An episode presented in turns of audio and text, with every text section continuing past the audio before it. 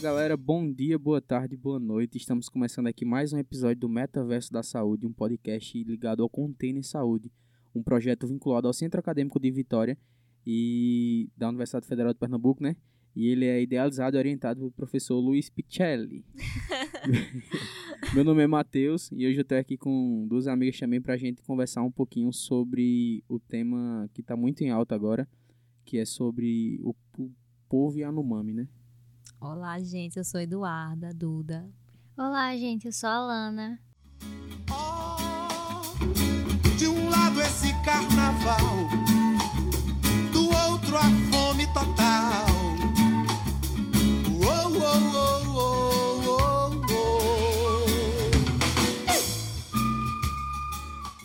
É, e a gente vai começar falando um pouquinho sobre quem são esse, esses povos, né? Quem é o povo Yanomami. É, hoje sua população total é em torno de 38 mil indígenas, né? E os dados são mais ou menos lá de 2019. E é, esses povos eles têm em torno de 180 povos diferentes, né? Que fazem parte desse, desse, desses Yanomami. E até o século XIX, basicamente, eles não tinham contato com o, o, o mundo externo. Eles só tinham contato entre eles. E a partir dos anos de 1910 a 1940 é que eles foram sendo é, visitados, né? A gente pode dizer assim, não sei se o nome é esse. É que começaram a vir mais o- os garimpeiros, né? Que foi ali junto com a com o governo militar um pouco mais na frente que começa a vir os garimpeiros e aí eles começam a ter o contato com os não indígenas, que primeiramente eles tinham contato ali com as aldeias vizinhas. Isso, esse contato também ele, ele se deu porque nessa época é, o governo brasileiro da época estava começando a, a fazer as, as estradas. Hum. Então foi meio que pela localização dele ser bem remota e não ter não ter essa questão de estradas e tal. Quando eles começaram a fazer, aí foi que eles foram tendo esse contato maior com o mundo, com os não indígenas, como tu falou.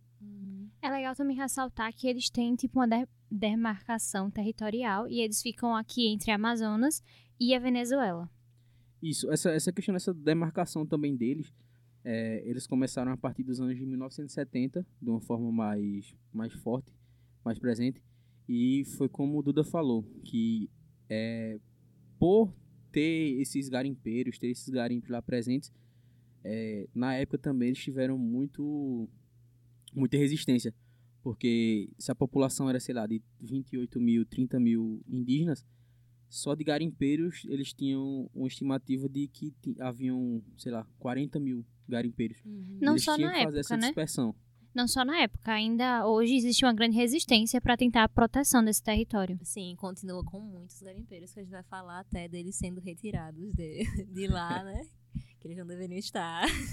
Exatamente.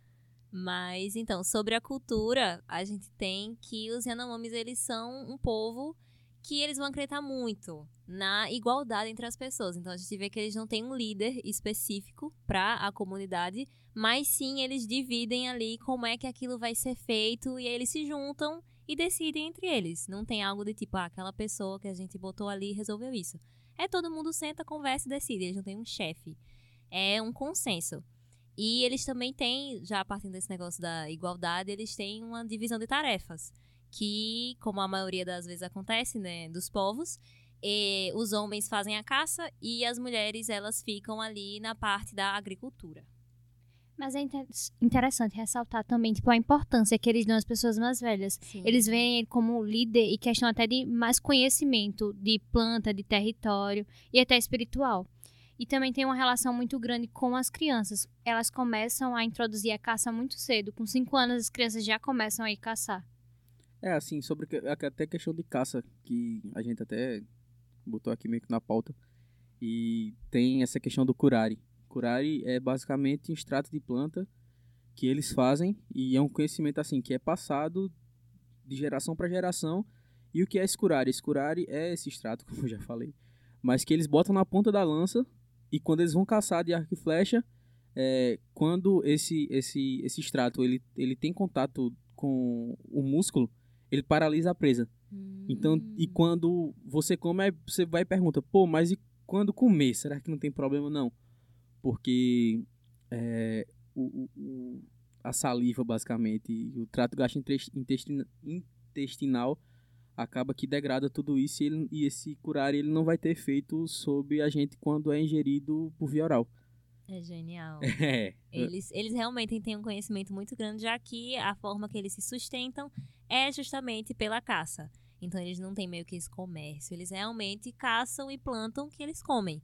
Que é a problemática que a gente vai ver mais na frente, um spoiler, de que isso está sendo afetado e por isso que está tendo toda essa treta aí, toda essa condição que a gente tá vendo. É interessante ver que não é uma relação de exploração, eles realmente têm um conhecimento, Sim, não são qualquer sim. planta que é utilizada, não é de qualquer forma que ela é utilizada. Eles também têm um conhecimento muito amplo sobre os animais. É, eles conhecem cerca de 500 espécies de pássaros, assim, desde novo, desde os 5, 12 anos. Uhum. E é um respeito muito grande que eles têm pela terra e pelos animais, que até tem um videozinho que eu vi, que foi no site do... Eu tenho que pesquisar agora, mas acho que é Survival International, um negócio assim. Que é uma ONG que é internacional e elas, ela é muito voltada para essa questão dos povos originários, dos nativos.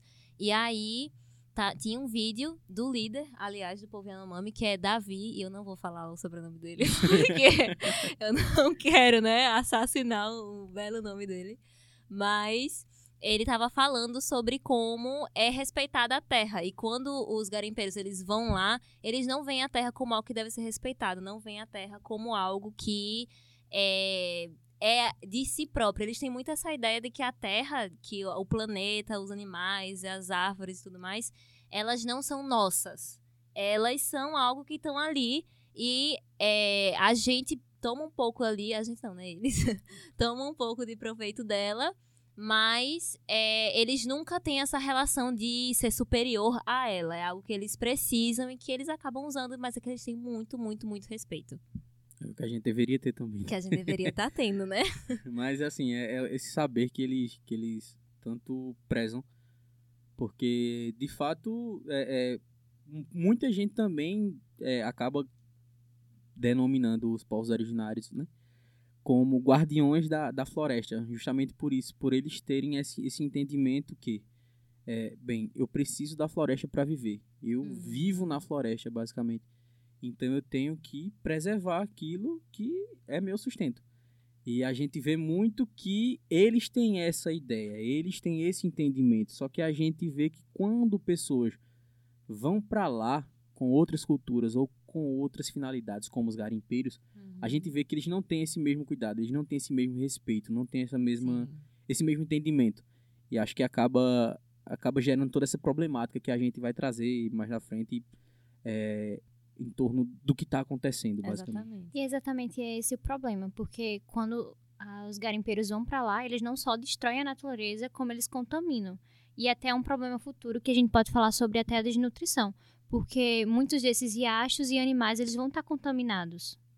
É, de fato, porque a gente sabe que nos fundos dos rios, é, quando a gente tem aqui na, A aula de biologia, Vamos lá, aula, aula, de, aula, de, aula de- de geografia.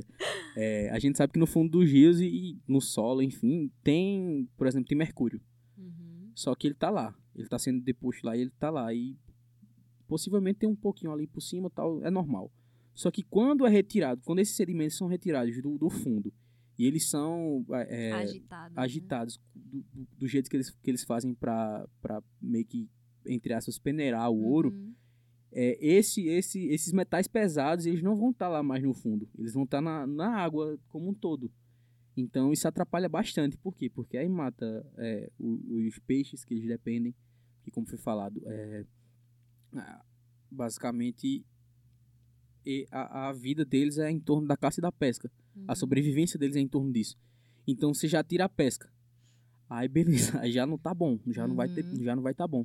Porque vai matar os peixes, essa, esse, esse, essa grande contaminação por metais pesados. Até para eles também, porque eles vão estar ingerindo aquela água.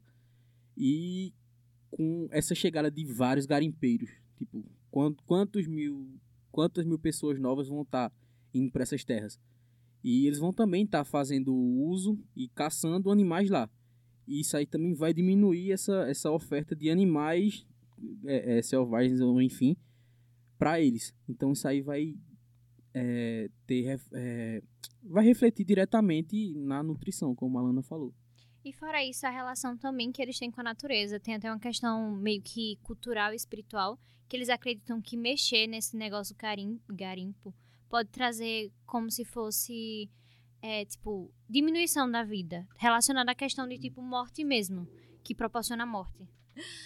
E, enfim, além do garimpo, ele ser um negócio prejudicial aí, né? Não só é, de todos os, os fatores que o Matheus falou, mas também que essa água que era utilizada para o banho desse, desse povo não vai mais poder ser utilizada porque ela não vai estar mais pura ali como ela estava antes. Não só para banho, mas também para consumo, né? Exatamente, para todas as outras coisas que ela podia estar sendo ali utilizada. E os garimpeiros, eles não só trazem essa problemática aí do, do metal pesado, mas também tem as doenças que eles vão acabar levando e os povos indígenas, eles não têm uma resistência, uma imunidade aí a doenças que são comuns para a, a galera aí que é não indígena. Então, o povo indígena, eles têm essa vulnerabilidade que não está sendo né, respeitada, porque a galera vai lá, os garimpeiros vão, levam essas doenças, tem toda a questão da prostituição também. É uma problemática, assim, gigantesca que afeta muitas áreas. É muita coisa. Até questão de prostituição. Não somente a prostituição, mas a gente sabe também da violação desses povos, Com né? certeza. que é bem, bem complicado.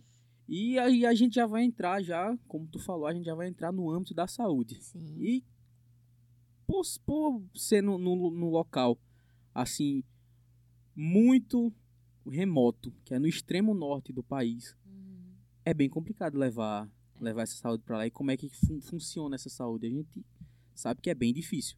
Porque a gente vê que lugar, em lugares menos remotos é, já é complicado. Isso, a gente sabe que lá no norte e, até aqui no nordeste bem. É, é bem complicado a gente levar essa saúde com qualidade. Com certeza. E como é que a gente vai fazer para levar isso para lá? É, é bem complicada essa questão. E aí que entra outras discussões de tipo por que que tá acontecendo isso lá agora e por que que aconteceu isso lá agora. É, muitas vezes até por, por questão de represária dos próprios garimpeiros que não queriam que levassem é, saúde para esse povo. Muita coisa estava sendo é, privada desse do, do- dos povos Yanomami que já são complicados de lidar. Por quê? Porque a gente sabe que tem a questão cultural. É muito cultural. E, e a gente tem quando a gente vai trabalhar com os povos originários e com qualquer público na verdade a gente tem que respeitar aquela cultura deles e a gente tem que entender como é que funciona até para você trabalhar como eu até estava conversando com vocês há, há pouco é, eu já cheguei a conversar com lideranças indígenas de uma tribo daqui de Pernambuco. E ele disse que para trabalhar lá na, na, na aldeia, é, a pessoa tem que passar por uma triagem e tem que ser aceita por eles. Então não adianta mandar qualquer pessoa para lá que eles não vão aceitar. Porque essa pessoa tem que entender como é que funciona a cultura. Essa pessoa tem que, que Tem o respeito, né? E eu É, acho que até é uma questão de autonomia mesmo desse povo. Eles precisam ter essa autonomia preservada, saber que eles têm um poder de quem entra ali, quem sai. Exatamente. Até porque eles já não têm respeitado ali o território que deveria ser deles, né? Tem a demarca... Derma... demarcação, Demarcação. tá foda. Ali, por lei, que eu não lembro agora bem qual é o tamanho, né? Mas é tipo o segundo maior reservatório que tem do Brasil. E é tipo gigante o espaço que deveria ser deles e que tá sendo invadido e respeitado. Então, essas coisas que parecem ser pequenas é muito importante pra eles e a gente tem que respeitar. É, sobre essa questão do, do, do território, do tamanho do território é cerca de 9,6 milhões de hectares. Olha, é bem pequenininho. É, Tá ligado? é grande pra caramba. É grande para um povo grande, né? E que usa uma área grande. Eles realmente deveriam estar usando aquela, aquela área inteira porque é deles. Deveria ser deles. E sobre questão de saúde, eu acho que a maioria das pessoas ficaram até vendo sobre as notícias que relatam como essas pessoas passam por um grande nível de desnutrição, né?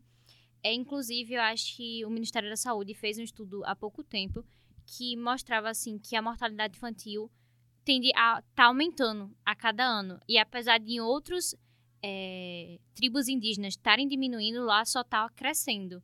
E aí está muito relacionado a essa desnutrição, por conta da mineração, inclusive. Exatamente. Como o Matheus já citou, né, anteriormente, todos os fatores ali de é, acabar assustando a, a caça, que é um meio que eles usam para se alimentar, contamina os rios, que é ali contamina a pesca, e contamina o solo, que ali é onde eles não iriam plantar. Então, como é que eles vão se nutrir?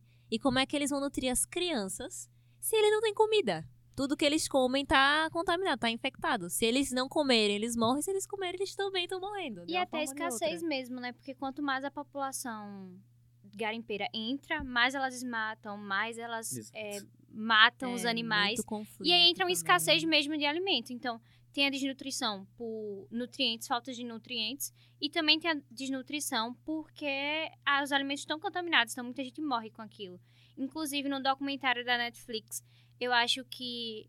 é, não vou lembrar agora o nome, mas se você pesquisar documentário da Netflix sobre Yanomamis, vai aparecer.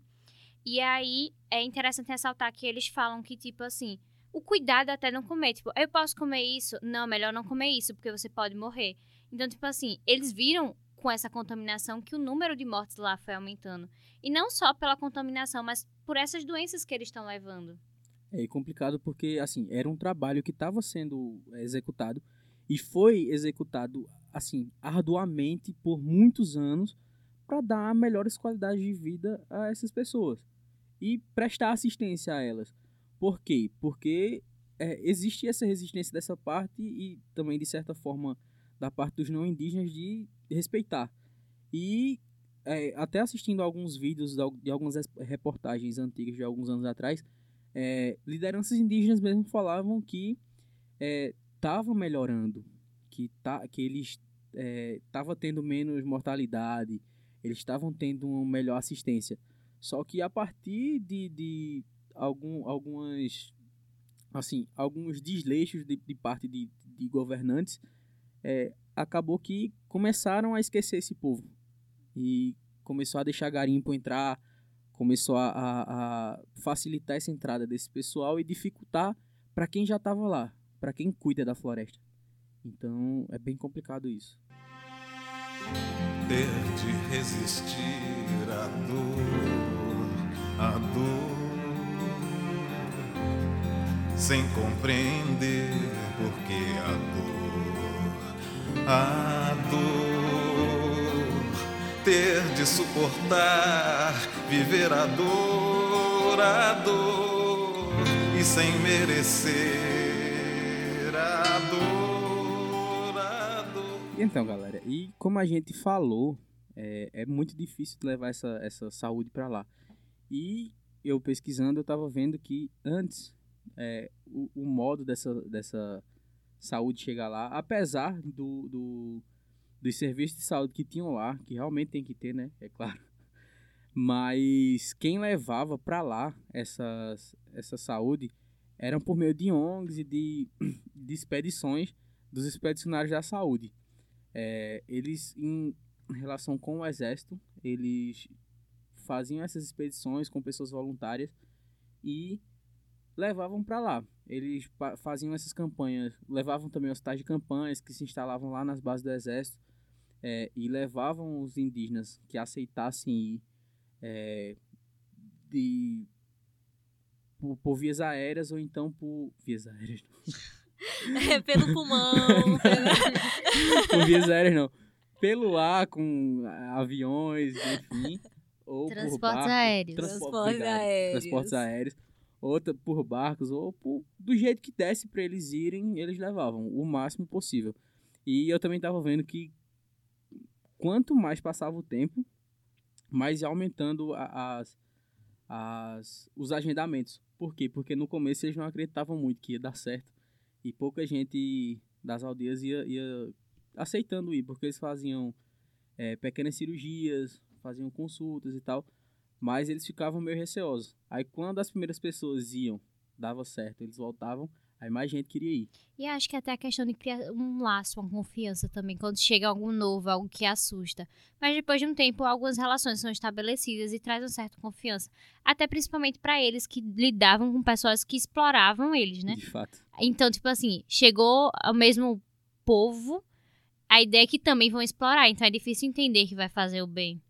Então, e eu falei disso por quê? Porque a partir de- é, é, desse, desse, desse pandemônio que está acontecendo lá agora, já vem trazendo a, O a- a- caos. é, o caos instaurado lá.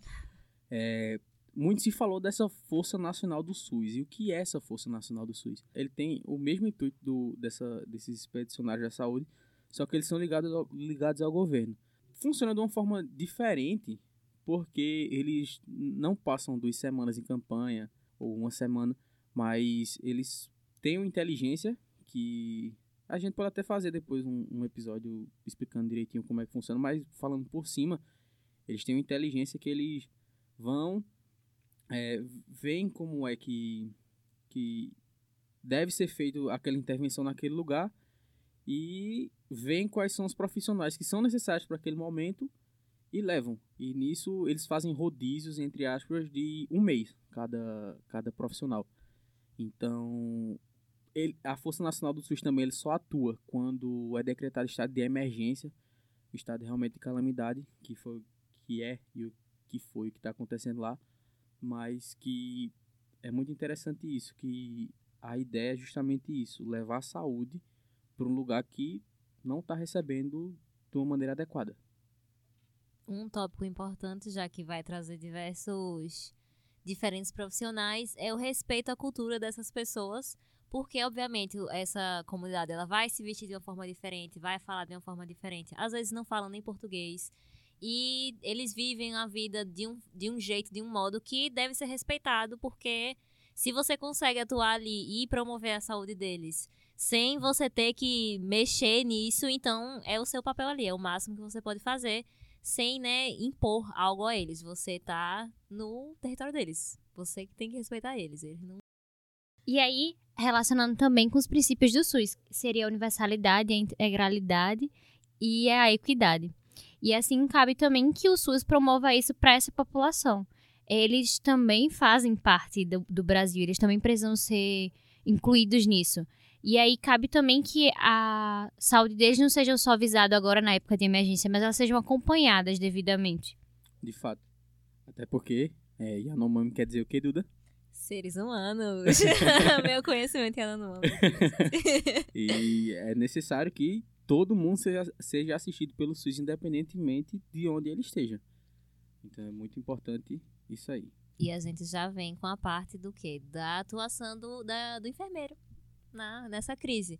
Que é, obviamente, aí a gente tem o, o programa que o Matheus citou, que é voluntário.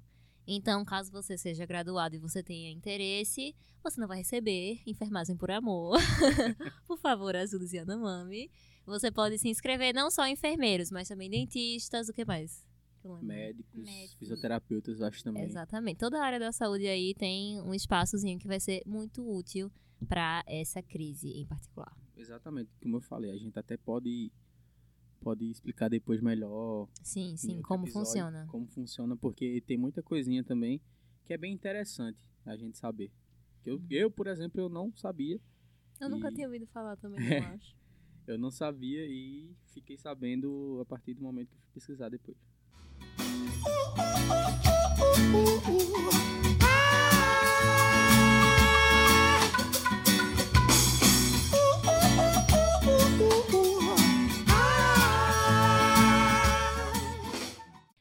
bem, gente. A gente vai entrar agora no nosso quadro do Q&A, que a gente responde perguntas que alguns de vocês mandaram. A primeira vai para Matheus. Por que a Força Nacional do SUS foi convocada? É isso aí, né? Eu falei tanto aí da Força Nacional do SUS. É o embaixador. Embaixador do SUS no Brasil, Matheus. É, bem, a Força Nacional do SUS foi convocada porque, é, como eu já tinha dito, quando ela só- a Força Nacional ela é convocada quando é decretado estado de emergência. Então, pelo que foi visto com várias crianças desnutridas, com várias pessoas com vários problemas de saúde e, e naquela fragilidade, então foi decretado um estado de emergência e foi necessário a Força Nacional do SUS. É, quando você se, se voluntaria, você não está se voluntariando especificamente para aquela operação. Porque no Covid, por exemplo, a Força Nacional do SUS também atuou. Então, pessoas que já atuaram no Covid pode ser que foram convocadas agora também. Ou seja, você fica naquele cadastro e é, você vai atuar naquelas condições como eu falei. É, com rodízios de um mês, a depender de como a inteligência da, daquela operação esteja trabalhando e entenda que aquela especialidade também quando você se, se, se voluntaria lá, pede para você botar sua, sua especialidade. Então, conforme sua especialidade e a necessidade daquele, daquele povo, então você vai ser convocado. É, essa, essa questão da força ter sido convocada foi exatamente isso. É, e a gente também falou da questão do enfermeiro atuar. E muitos enfermeiros também foram convocados. Por quê? Porque o enfermeiro trabalha muito com essa questão de emergência, independentemente de ser pré-hospitalar ou, ou, hospitalar, então intra-hospitalar. Então, eu acho que enfermeiro nessas situações é assim de grande valia a, atualiza, a atuação dele. Então, amiga, eu tava lembrando do início do podcast e teve um negócio até que tu falou que eu fiquei em dúvida e queria tirar agora na hora da pergunta. Tu falou que não tinha liderança logo no início e depois tu falou assim, o líder, Davi. Eu fiquei tipo, hã? Erros de comunicação. Basicamente, realmente, o povo não tem um líder específico. Entretanto, porque esse descaso com o povo indígena tá numa situação né, tão deplorável, tem o líder meio que assim, representante que botou a cara a tapa mesmo, já que o povo Yanomami ele não é, é conhecido, né, por interagir fora das aldeias. E aí é o líder que eu citei, né, que é Davi Copenauá. Ele que é o líder para representar, mas eles não têm realmente um líder ali para eles. É basicamente descentralizado essa, essa liderança dele. Igual e aí eu vou te jogar mais uma pergunta. Por que os garimpeiros estão sendo retirados da terra do Yanomamis? Então, tem essa. A gente falou, né, de todas as merdas que aí que a garimpagem traz. E tá tendo uma operação de retirada, que é pra meio que expulsar daí dessa terra os garimpeiros. E é massa que os garimpeiros estejam sendo retirados da terra dos Yanomami, sendo que é necessário que tenham cuidado porque tirar eles de lá não quer dizer que eles não possam acabar invadindo outro local. Então tem que ter essa fiscalização, que é até ali o que eu vou trazer para a Alana. Como as pessoas no geral, que né, não sejam os indígenas, podem ajudar ao se depararem com a invasão da terra indígena, caso você, né? Então, o ideal é que denuncie. E aí a gente tem alguns meios de denúncia. A gente tem o Disque 100, que vai denunciar contra violação do direito humano. A gente também vai ter a FUNAI, que vai ser responsável por observar isso, a invasão de territórios indígenas. E a gente vai ter a CENIR, eu acho que é assim que se fala, CENIR, que seria exatamente um site de denúncia também para quando tem agressão de, do povo indígena. Além disso, os próprios indígenas eles se protegem também e eles vão enfrentar também os garimpeiros para retirar eles do local deles. E a novidade que seria um sonho o milagre risonho da sereia virava um pesadelo tão medonho. E é isso, gente. O episódio vai ficando por aqui. Quem gostou, curta. É, deem acesso ao Instagram. Também tem uma caixinha aqui de perguntas. Vocês podem estar sugerindo outros temas de podcasts pra gente. E é isso. Beijão. É isso aí, galera. Beijo, amores. E lembrando, pessoal, para você responder essa caixinha de perguntas, é só você ir lá no Spotify. É, e arrastar para cima e vai aparecer essa caixinha. O famoso arrasta para cima. Arrasta para cima. tchau, tchau.